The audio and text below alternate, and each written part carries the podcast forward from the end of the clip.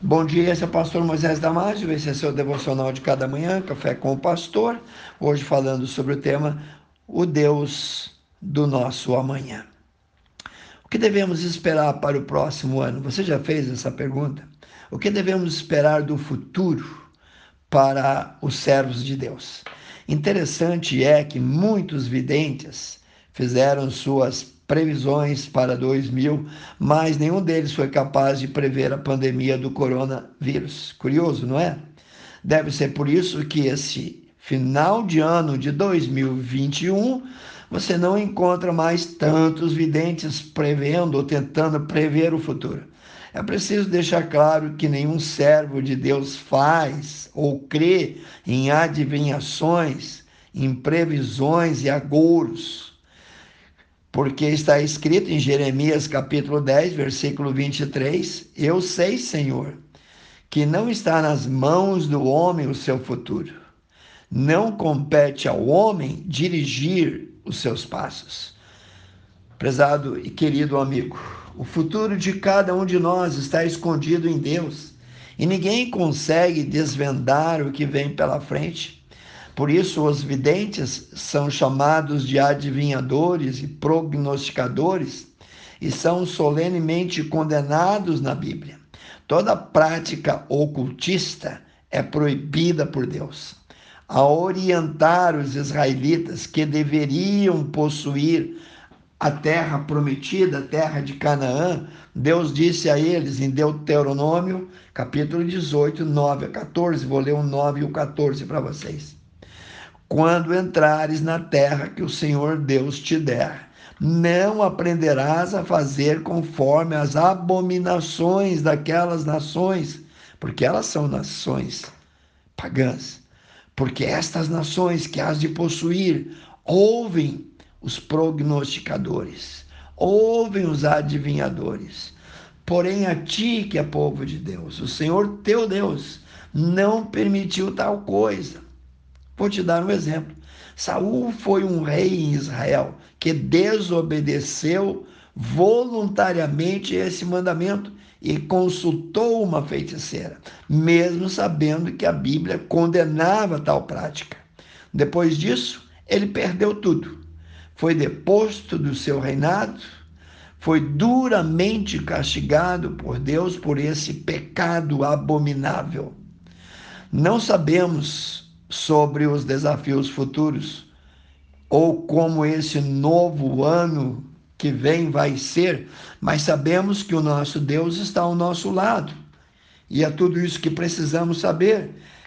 E que se confiarmos inteiramente nele, nenhum mal que vier debaixo das suas asas ou à sombra da sua potente mão lá, estaremos seguros protegidos, abrigados. Então não importa o mal que vier, Deus promete toda a segurança para nós. É mais que um plano de saúde. É um plano de proteção total que não tem carência, que já foi pago à vista lá na cruz, mas cobre somente aquele que crê, aquele que é chamado pelo seu nome aquele que realmente é cristão.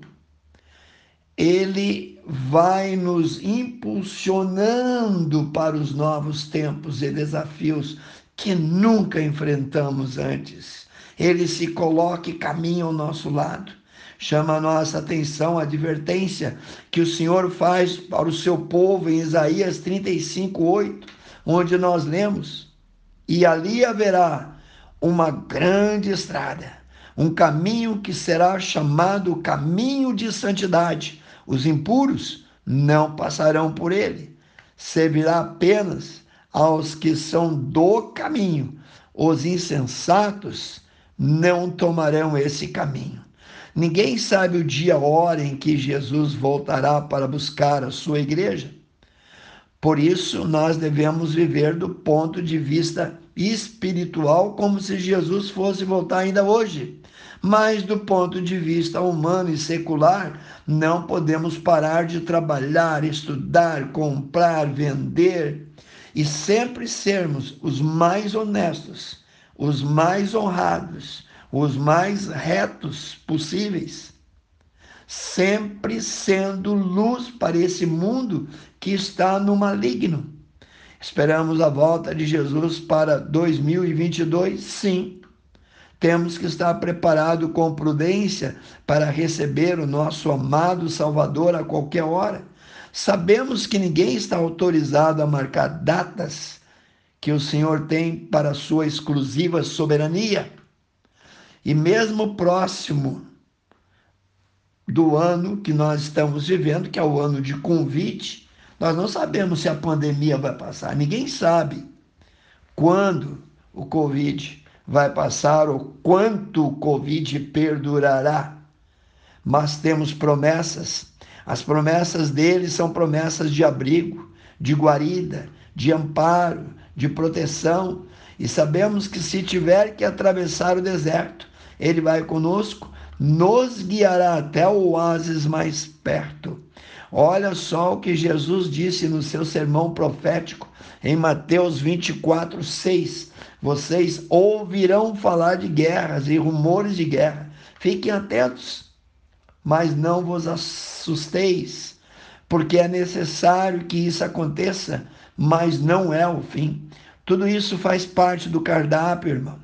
O cardápio do final do tempo mas não é o fim. A igreja de Jesus sempre será abençoada no meio do perigo, no meio das doenças, em qualquer tempo e circunstâncias. E todas as promessas do Senhor se cumprirão na sua e na minha vida. Que Deus te abençoe. Quero orar contigo, amantíssimo Deus, abençoe cada um que ouviu esse devocional. Pai, planta essa mensagem no fundo do coração de cada um, que o Senhor conhece o nosso futuro. Amém. Que Deus te abençoe, meu querido. Se você gostou desse devocional, passa adiante. Amigos, vizinhos, grupos. E eu te vejo no próximo Café com o Pastor.